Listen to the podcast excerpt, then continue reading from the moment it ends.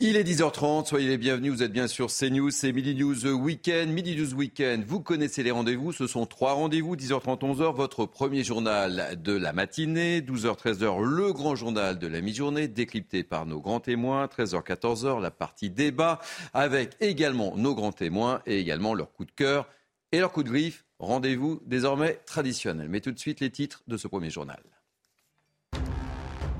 À la une, la loi sur la réforme des retraites officiellement promulguée cette nuit. Zéro perte de temps pour Emmanuel Macron. Pourquoi cette rapidité? Analyse, réaction. Florian Tardif, notre spécialiste politique, est avec nous.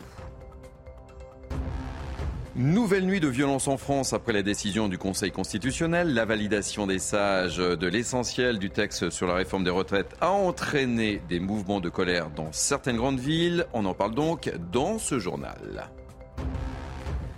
On évoquera aussi un triste constat effectué par le Centre national du livre. Les jeunes lisent peu ou pas du tout. Chez les 15-24 ans, la lecture est même occasionnelle. Le reportage à Aix-en-Provence de Stéphanie Rouquier. Enfin, dans cette édition, on parlera déjà, oui, déjà de la sécheresse dans les Pyrénées-Orientales. Quatre villages sont privés d'eau potable.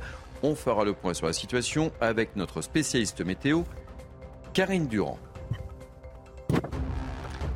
Soyez donc les bienvenus avec moi ce matin pour ce premier journal de Midi News Weekend. Louis Morin, journaliste, soyez le bienvenu. Bonjour Thierry, merci. Je suis ravi de vous accueillir. Ravi également. Florian Tardif, journaliste politique. Oh, comment j'ai besoin de vous ce matin. Il s'est passé plein de choses cette nuit. Plutôt. Plutôt. Et donc, on va avoir besoin de votre éclairage. Donc, à la une de ce journal, la réforme des retraites, je le disais dans les titres, les opposants n'ont pas l'intention de baisser les bras. Pour les syndicats et les manifestants, le combat continue. Pourtant, cette nuit, la loi a été promulguée après que le Conseil constitutionnel ait validé l'essentiel du texte. Explication de Thomas Bonnet et on en parle juste après.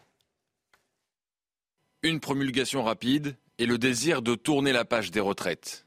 Le chef de l'État invite les syndicats mardi à l'Elysée avec la volonté de passer à autre chose Réponse hier soir de Laurent Berger. Je vous le dis, nous n'irons pas. Nous n'irons pas, nous rentrerons pas dans un agenda politique. Donc nous ne rentrerons pas dans une nouvelle séquence parce que cette séquence-là n'est pas terminée. Même son cloche dans les rangs des manifestants, visiblement déterminés à maintenir la pression.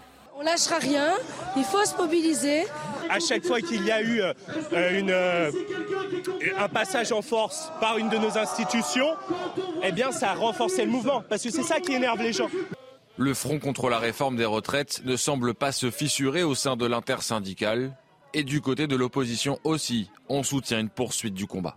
Ce n'est pas parce qu'une réforme est adoptée et qu'elle est constitutionnelle qu'elle n'en est pas moins euh, illégitime sur le plan politique et de la justice sociale. Et c'est au nom de cela que nous soutiendrons toutes les actions menées par l'intersyndicale dans les jours et les semaines qui viennent. Quoi qu'il arrive, il n'est pas possible qu'une mobilisation s'arrête quand 93% des travailleurs sont opposés à une réforme des retraites. Ça n'est pas possible. Donc Emmanuel Macron finira par céder. Euh, cette décision du Conseil constitutionnel et ce qui se passe maintenant, cette promulgation de la loi, acte, euh, je veux dire, la, rupture définitive du peuple français avec, euh, avec Emmanuel Macron. L'intersyndicale appelle tous les travailleurs à la mobilisation pour la date du 1er mai, une journée symbolique que les syndicats espèrent aussi historique.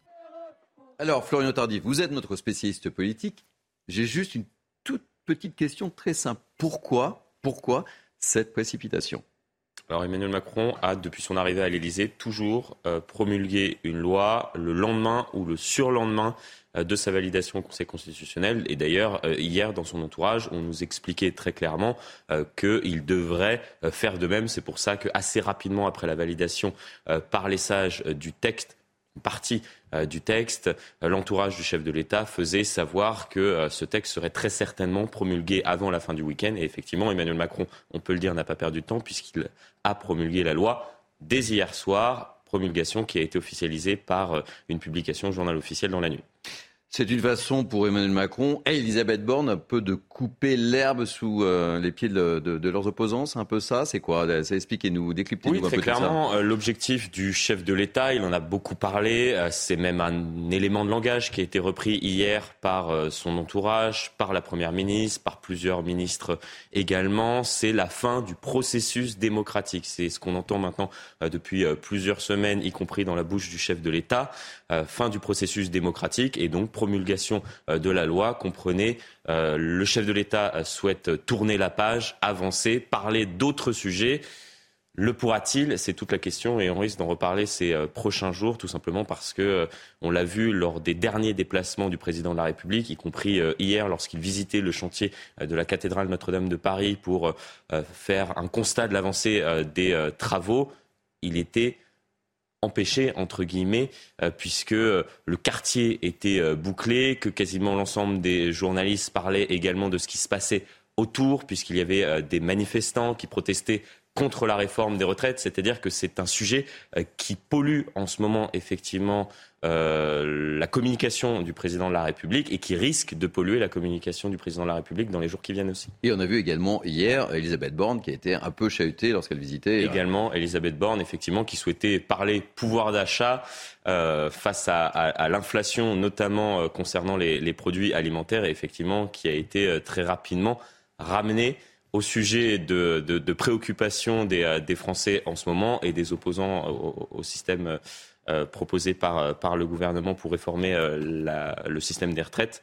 Donc effectivement, on lui a dit 49.3 euh, en chanson, en plus. En chanson, euh, euh, dans, dans, les rayons d'un magasin d'hypermarché. Donc oui, effectivement, c'est assez compliqué de parler d'autre chose pour, pour l'heure, pour, pour l'exécutif.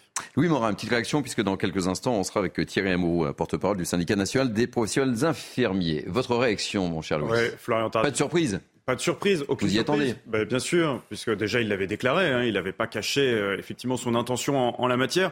Et puis comme l'a dit euh, Florian Tardif, c'est dans son habitude. Il promulgue toujours la loi le lendemain ou le surlendemain. Là, il l'a fait euh, dans la nuit. C'est dans son intérêt, au-delà d'être dans son habitude, parce qu'il n'a aucun intérêt à feuilletonner, si vous voulez. dans cette mmh. réforme des retraites, chaque élément nouveau revient à souffler sur les braises pour les manifestants. À chaque fois qu'il y a une nouvelle actualité, eh bien, ça peut réinciter les manifestants à sortir. Donc autant faire d'une pierre deux coups. Euh, la décision du Conseil constitutionnel, rien ne servait euh, de faire traîner le suspense et euh, de donner l'image d'un président qui hésitait sur cette question. Il fallait aller vite. Il l'a fait. C'était dans son intérêt et c'était d'ailleurs la seule chose à faire d'un point de vue de stratégie et de communication politique. Et je parle sur les gouvernes de, Florian. Il avait 15 jours hein, pour, pour. Oui, il avait 15 jours et il a peut-être promulgué la loi quelques minutes après effectivement la validation par les sages, puisque nous avons eu connaissance de la promulgation de la loi aux alentours de 3 heures du matin, euh, euh, au, moment où effectivement le journal officiel. Oui, on dit tous que c'était cette nuit, mais en fait on n'en sait rien. C'était cette nuit, on n'en sait rien. Il y a énormément d'opposants politiques à Emmanuel Macron qui expliquent effectivement qu'il a fait ça presque en catimini euh, au beau milieu de, la nuit. C'est ne pas connaître ce qui se passe en France et la manière dont sont promulguées les, les, lois et, et, la manière dont sont publiés effectivement les décrets d'application qui sont à chaque fois publiés au sein du journal officiel dont euh, on peut avoir euh, assez facilement euh, connaissance en se rendant sur le site internet. Aux alentours de 3 heures du matin, effectivement, il faut être un petit peu motivé euh, pour être euh, le premier à voir si effectivement la loi a été promulguée ou non, ou s'il y a un nouveau décret d'application concernant tel ou tel. La seule certitude qu'on a sur le sujet, c'est qu'elle a été promulguée après la décision du Conseil bah, constitutionnel. ça, on peut l'affirmer.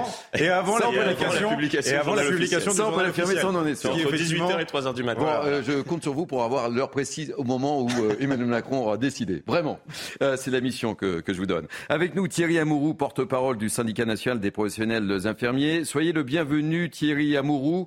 Euh, ben ma, première question est simple. Comment avez-vous réagi, euh, je dirais, cette nuit, puisque vous voyez, on a une interrogation sur le moment précis où cette loi euh, a été promulguée. Quelle a été votre première réaction? Il y a une profonde colère des, infirmières par rapport à une réforme injuste pour une profession qui euh, donne euh, beaucoup euh, tout au long de, sa vie, tout au long de sa carrière, parce qu'on a des carrières difficiles. Et particulièrement après la phase du période Covid, où pendant plusieurs euh, semaines, on a été applaudi à 20 heures et aujourd'hui, on, nous rajoute deux ans de carrière. Il faut savoir qu'une infirmière, qu'elle travaille dans le secteur public ou dans le secteur privé aujourd'hui, n'a aucune mesure de pénibilité professionnelle. Elle part à 62 ans euh, et donc demain, euh, elle partira à, 64 ans si la loi entre en application. Donc c'est très, très violent. Euh, l'élément de langage du président est bonne, un bon éclairage. Fin du processus démocratique. Nous avons un pouvoir qui gouverne contre son peuple.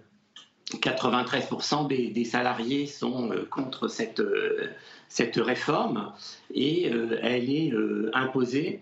C'est particulièrement dur chez, les soignants parce qu'il faut comprendre que euh, selon les données de notre caisse de retraite euh, CNRACL, une infirmière euh, meurt en moyenne à 78 ans contre 85 ans pour une femme française. Donc sept années de vie en moins du fait de la pénibilité du, métier avec euh, le travail de nuit, les horaires décalés, euh, euh, le, fait de manipuler des produits de, chimiothérapie. On, on, comprend là votre réaction Thierry Mourou. très concrètement, que comptez-vous faire? Le combat continue, il y a une date qui est fixée, c'est le, le, 1er mai. Hein, Qu'est-ce que vous allez faire? Puisqu'en fait, euh, euh, Florian Tardif nous le disait, euh, Emmanuel Macron poursuit sa route en tous les cas. Des choses sont actées. Ben, nous, aussi, c'est-à-dire qu'on va continuer la, la lutte. C'est pas parce que une loi est publiée qu'elle est juste. Et nous, nous battons contre cette réforme injuste, brutale, qui n'a aucun fondement économique. Et, et donc, nous allons continuer à lutter. Alors, euh, il y a deux, façons dans, les hôpitaux. Hein. Il y a euh, les salariés qui sont en repos qui vont manifester. Euh, ceux qui devaient travailler ont des assignations et, donc se retrouvent à travailler avec simplement le, badge en grève. Mmh. Mais nous organisons quand même dans les hôpitaux ou dans les cliniques des rassemblements euh, pendant 30 minutes euh, dans le haut ou devant euh, l'hôpital pour alerter la, population. Il faut savoir que vous avez aujourd'hui un gros problème dans les hôpitaux. Il y a 60 000 postes infirmiers vacants parce que la carrière est très dure. Il y a des conditions de travail qui sont déplorables. On alerte régulièrement là-dessus. Rajouter deux années de galère, ça va augmenter la, fuite des personnels et, l'hôpital va s'effondrer. merci, merci beaucoup euh, Thierry euh, Amourou. Merci beaucoup. Euh, on note bien votre réaction et je rappelle que vous êtes le, porte-parole du syndicat national des professionnels infirmiers. Merci d'avoir témoigné dans Mini News Weekend. Très rapidement, Florian Tardif, quelles sont les réactions politiques à cette promulgation? Il y a eu euh, plusieurs réactions euh, politiques, des opposants politiques bien évidemment à Emmanuel euh, Macron, qui ont réagi effectivement au fait que la loi a été très rapidement promulguée par le président de la République. Je peux vous en citer deux, celle par exemple de Fabien Roussel, à la tête du Parti communiste français, une loi promulguée en pleine nuit comme des voleurs, des voleurs de vie, le 1er mai 2023, tous dans la rue, en référence effectivement à cet appel des syndicats à une large mobilisation lors de cette journée effectivement, où il y a chaque année une large mobilisation euh, des syndicats pour euh, notamment euh, amener l'ensemble de la population à améliorer les droits au travail, réaction également politique euh, de la part euh, des euh, d'autres opposants au sein de la, la NUPES, celle de Manuel Bompard, faire son larcin en pleine nuit comme un voleur, ça en dit long sur le niveau de sérénité du pouvoir. Ah, les termes la mobilisation sont, choisis. Hein. Continue. Effectivement, c'est on revient notamment sur le fait, même si et je l'expliquais tout à l'heure, c'est peut-être mal connaître la manière dont sont promulguées les lois et ensuite rendues publiques à l'ensemble de la population, puisque je rappelais qu'effectivement une loi promulguée est publiée au journal officiel et le journal officiel est rendu public aux alentours de 3 heures du matin. Mm. Donc on aurait pu faire exactement le même tweet euh, pour n'importe quelle loi euh, promulguée et contestée euh, dans la rue, la loi travail ou autre. Enfin, peut-être mal connaître. J'en passe, mais, mais effectivement, on utilise le fait que Emmanuel Macron a promulgué, il est vrai, très rapidement cette loi, alors même que les syndicats appelaient effectivement à une période, disons, de décence, de dialogue, euh, et il avait 15 jours pour, pour le faire et, le président de la République aurait peut-être pu effectivement bah, attendre, même si on le rappelait, ça aurait pu alimenter effectivement la contestation euh, dans, dans, la rue. Donc, dans un euh, contexte social tendu, ça peut passer évidemment pour une provocation. Quoi.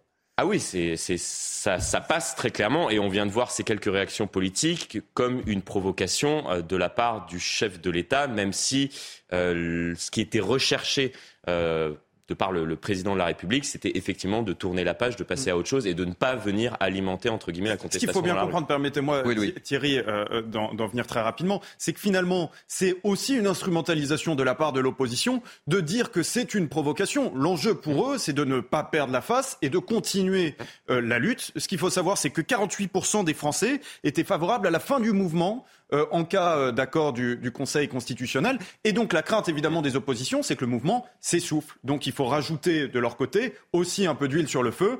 Euh, il faut souffler sur les braises pour éviter que, le mouvement s'arrête. c'est d'ailleurs pour cela qu'on commence à parler euh, rassemblement important le 1er mai, RIP avec une nouvelle décision du Conseil constitutionnel le 3 mai, c'est-à-dire qu'on euh, donne d'ores et déjà effectivement des dates, un calendrier, des échéances pour tenter euh, de maintenir le, le mouvement et l'action contre euh, l'action du, gouvernement en ce moment sur, euh, sur les questions euh, économiques et sociales. Florian, vous restez avec nous toute la matinée, évidemment. Et si vous avez d'autres réactions, n'hésitez pas à intervenir. En tous les cas, des manifestations sauvages, je le disais dans les titres, ont éclaté dans les grandes villes du pays, justement après l'annonce de la décision du Conseil constitutionnel de valider l'essentiel de la réforme des retraites. Petit tour d'horizon sur cette nuit de violence avec Thomas Bonnet. Une image saisissante hier soir à Rennes la porte de ce commissariat de quartier dévoré par les flammes. Un feu déclenché par des poubelles enflammées par des manifestants. Par chance, aucune victime n'est à déplorer. Non loin de là, c'est un autre édifice symbolique qui est visé. La porte du couvent des Jacobins est en flammes. Il faudra finalement l'intervention du canon à eau des forces de l'ordre pour éteindre l'incendie. Deux images qui illustrent les tensions à Rennes après un rassemblement pacifique dans la ville à l'appel de l'intersyndicale. À Lyon aussi, quelques centaines de personnes ont tenté de manifester illégalement. Ils ont finalement été repoussés par des tirs de gaz lacrymogène. Enfin, à Paris, environ un millier de personnes a quitté le rassemblement de la place de l'hôtel de ville pour se constituer en petits groupes ils ont ainsi déambulé dans les rues de la capitale, un jeu du chat et de la souris avec les forces de l'ordre contraintes d'intervenir suite à des dégradations de mobilier urbain. Selon la préfecture de police, 112 personnes ont été arrêtées hier soir dans les rues de Paris. Bon, on parle de, violence. Il y en a eu dans certaines grandes villes, comme donc à, Nantes ou à, Rennes, comme on vient de, voir à travers ce, reportage. Il n'y a pas eu autant de violence. Non. Euh, on pouvait s'attendre à davantage de violence, hein, Louis. Souvenez-vous, par exemple, euh, le jour où le 49-3 euh, a été a été mis en place. Il y a eu plus de 450 gendarmes et policiers blessés sur cette semaine. Là, hier, au fond, finalement, les, violences qu'il y a eu étaient relativement marginales par rapport aux violences qu'on a pu connaître par le passé. Est-ce que ça présage eh bien, d'un essoufflement du, mouvement? Là va être effectivement toute la question. Il faut comparer aussi avec un petit peu ce qui s'est fait euh, par le passé, et notamment la dernière réforme des retraites qui date de, 2010 sous Nicolas Sarkozy. Il y avait eu une très forte mobilisation sociale, beaucoup plus qu'il n'y en a euh, aujourd'hui euh, dans la rue, hein, jusqu'à 3 millions de manifestants il y avait eu à l'époque. Et finalement, la réforme était passée. Il faut dire qu'il y avait un consentement de la population un peu plus large. À l'époque, il y avait 52, 53% de la population qui était euh, favorable à la réforme contre 36 à 37%. Donc finalement, euh, la loi ne se fait pas forcément euh, dans la rue. Un dernier mot sur le, sur le sujet. Oui, oui effectivement, en 2010, ce qui a été frappant par rapport à ce qui s'est passé cette année autour de la réforme des retraites, c'est que suite au débat au Parlement, lorsque la loi avait été votée, la contestation sociale dans la rue, effectivement, a, marqué le pas. cela n'a pas été le cas après euh, l'utilisation du 49.3, où effectivement ça a plutôt eu tendance à alimenter la contestation dans la rue, voire à radicaliser une partie euh, euh, des, des, manifestants qui protestaient, même si effectivement globalement ce qui s'est passé hier c'est plutôt bien passé. On parle de, de feux de poubelle, quelques incendies mmh. malheureusement à l'égard de, de, de, certains bâtiments publics ou administrations commissariats euh, également qui sont à déplorer, mais globalement, ça s'est euh, plutôt bien euh, passé. Et si on, remarque ce qui s'est passé en, 2010, on peut effectivement penser que le mouvement va s'essouffler. Et c'est d'ailleurs, on l'a vu, la crainte des opposants politiques avec ces réactions assez acerbes de, la part de l'opposition pour tenter d'alimenter le mouvement. Merci euh, Florian. À l'étranger, euh, cette décision importante, hein, l'Allemagne a décidé de, fermer ce samedi ses trois derniers réacteurs nucléaires. C'est l'aboutissement d'une euh, sortie de, l'énergie atomique engagée de longue date en Allemagne. On en reparlera. À l'étranger toujours, Washington doit cesser d'encourager la guerre en Ukraine. C'est ce qu'a déclaré le président brésilien Lula dans une ultime adresse en Chine avant de s'envoler pour les Émirats arabes unis où il est attendu ce samedi. Et puis à signaler également que la Cour suprême euh, américaine a temporairement euh, maintenu hier l'accès à la pilule abortive euh, en suspendant la décision d'un tribunal d'une instance inférieure, une façon d'avoir plus de temps pour considérer ces dossiers ô combien sensibles aux États-Unis notamment. Retour en France. Les Français vont bientôt pouvoir donner leur avis sur l'utilisation de leurs impôts. Euh, le ministère des Comptes publics souhaite lancer une grande consultation d'ici le mois prochain. Il faut dire que dans certaines villes, les consultations citoyennes sont même devenues une habitude. Regardez ce reportage à Nantes de Jean-Michel Decaze. Dans ce quartier, à Nantes, on a l'habitude des consultations citoyennes. Les habitants ont donné leur avis sur les projets architecturaux, ont même fait partie des jurys d'urbanisme. Même chose pour la vie quotidienne, les occupants des immeubles ont fait leur liste. Si on a, pouvait avoir une vie de, quartier avec des couleurs de, proximité. Une méthode pratiquée à l'échelle d'un quartier. Pour une question nationale, à quoi voudriez-vous que vos impôts servent en priorité? 100% des personnes rencontrées ont établi ce classement. En un, je mets l'éducation. Tout ce qui concerne euh, l'éducation des, jeunes, des jeunes pour en faire des adultes euh, responsables. Et en deux, la santé, l'hôpital. La formation de, de comment d'infirmiers, de médecins, voilà. Je pense que c'est ce qui pêche actuellement le plus. Aujourd'hui, selon une étude de justerépartition.fr, sur 1000 euros de dépenses publiques, la santé et l'éducation arrivent en deuxième et troisième position, derrière le financement des retraites. Oui, Petite réaction? Oui, c'est la question du, consentement euh, à l'impôt où euh, effectivement euh, Gabriel Attal, le ministre du Budget des Comptes publics, a senti qu'il y avait une interrogation croissante de la part des Français en la matière. il y a quelques mois, il y avait eu ce site internet qu'on vient de qu'on vient de, de, de, de on vient de parler, juste répartition.fr, qui avait effectivement fait couler beaucoup d'encre parce que finalement, on se rend compte eh bien, qu'il y a euh, des domaines, notamment la justice, on a l'occasion d'en parler régulièrement sur ce plateau, qui sont particulièrement sous-dotés et à l'inverse, il y a des, il y a des domaines euh, qui euh, ont eh bien, une, un apport considérable en termes, en termes de, de, dépenses publiques. Et donc, effectivement, redonner un petit peu de, de, pouvoir au peuple, ou en tout cas concerter la population en la matière, c'est certainement ce qu'il y avait de mieux à faire. C'est un triste constat du Centre national du livre. Je vous le disais dans les titres. Les jeunes lisent peu ou pas du tout. Même si les ventes de mangas explosent, la lecture devient occasionnelle pour les 15-24 ans. Trop souvent remplacée par les réseaux sociaux, bien sûr, on en parle beaucoup autour de ces plateaux, ou encore les jeux vidéo et autres activités. Reportage à Aix-en-Provence de Stéphanie Rouquier. À la sortie de ce lycée d'Aix-en-Provence, ces élèves dressent le programme à venir de leurs vacances scolaires. Je pars à Arcachon euh, chez mon père pendant une semaine. Bah, sortir avec les amis et jouer à la play. Hein. Euh, la lecture Lire des livres? Non, pas trop en ce moment. Pareil, j'aime pas trop ça à lire. C'est pas ce que je fais de mieux. Selon une étude, un jeune sur cinq n'ouvre jamais un livre et parmi ceux qui lisent, 49% déclarent ne le faire qu'occasionnellement.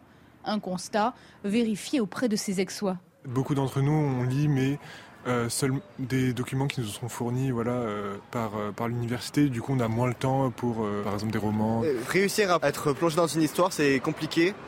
Avec tout ce qu'il y a sur les réseaux en ce moment, qu'on peut se divertir plus facilement. Mais en plein centre-ville, dans ce magasin où les chats sont rois, les libraires restent optimistes. Nous, on a une librairie un peu particulière, donc on a des chats. Et en fait, les chats attirent les jeunes. Et euh, ces jeunes, même s'ils viennent une première fois pour voir les chats, ils vont se rendre compte qu'on a aussi des livres. Et du coup, bah, ça enchaîne sur de la lecture régulière. S'adonner à la lecture avec un chat ou des mangas, à chacun de trouver son moteur pour apprendre à aimer les livres. Bon, conclusion, il faut avoir un chat pour, euh, pour. Il ne faut pas être allergique. Et il ne faut pas être, voilà, triste conclusion. Allez, un mot de météo. Euh, nous sommes seulement au mois d'avril, ça ne nous a pas échappé. Et déjà, quatre villages des Pyrénées-Orientales sont déjà privés d'eau potable et sont rationnés même avec des bouteilles. Nos réserves d'eau en profondeur dans les sols sont au plus bas. Explication de notre spécialiste météo, Karine Durand. Oui, certains départements manquent déjà d'eau en plein mois d'avril et ça ne va pas s'améliorer car 75% des nappes phréatiques euh, sont à un niveau bas ou très bas, en particulier euh, sur euh, la Champagne, le couloir Rhône-Saône, le Roussillon, la Côte d'Azur, la Provence. Alors il faut quand même rappeler qu'il y a deux grands types de sécheresse. Déjà la sécheresse de surface, dite agricole. De ce côté-là, la situation s'est améliorée sur plus de 80% du pays grâce aux pluies du mois de mars sauf sur le sud-est. Mais là, on parle surtout de la sécheresse profonde des nappes phréatiques. Et les pluies de mars, eh bien, euh, n'ont pas pu pénétrer euh, dans euh, les sols. Tout au long de l'hiver, ça a été la même situation. Et cette période de recharge, l'hiver, est désormais terminée.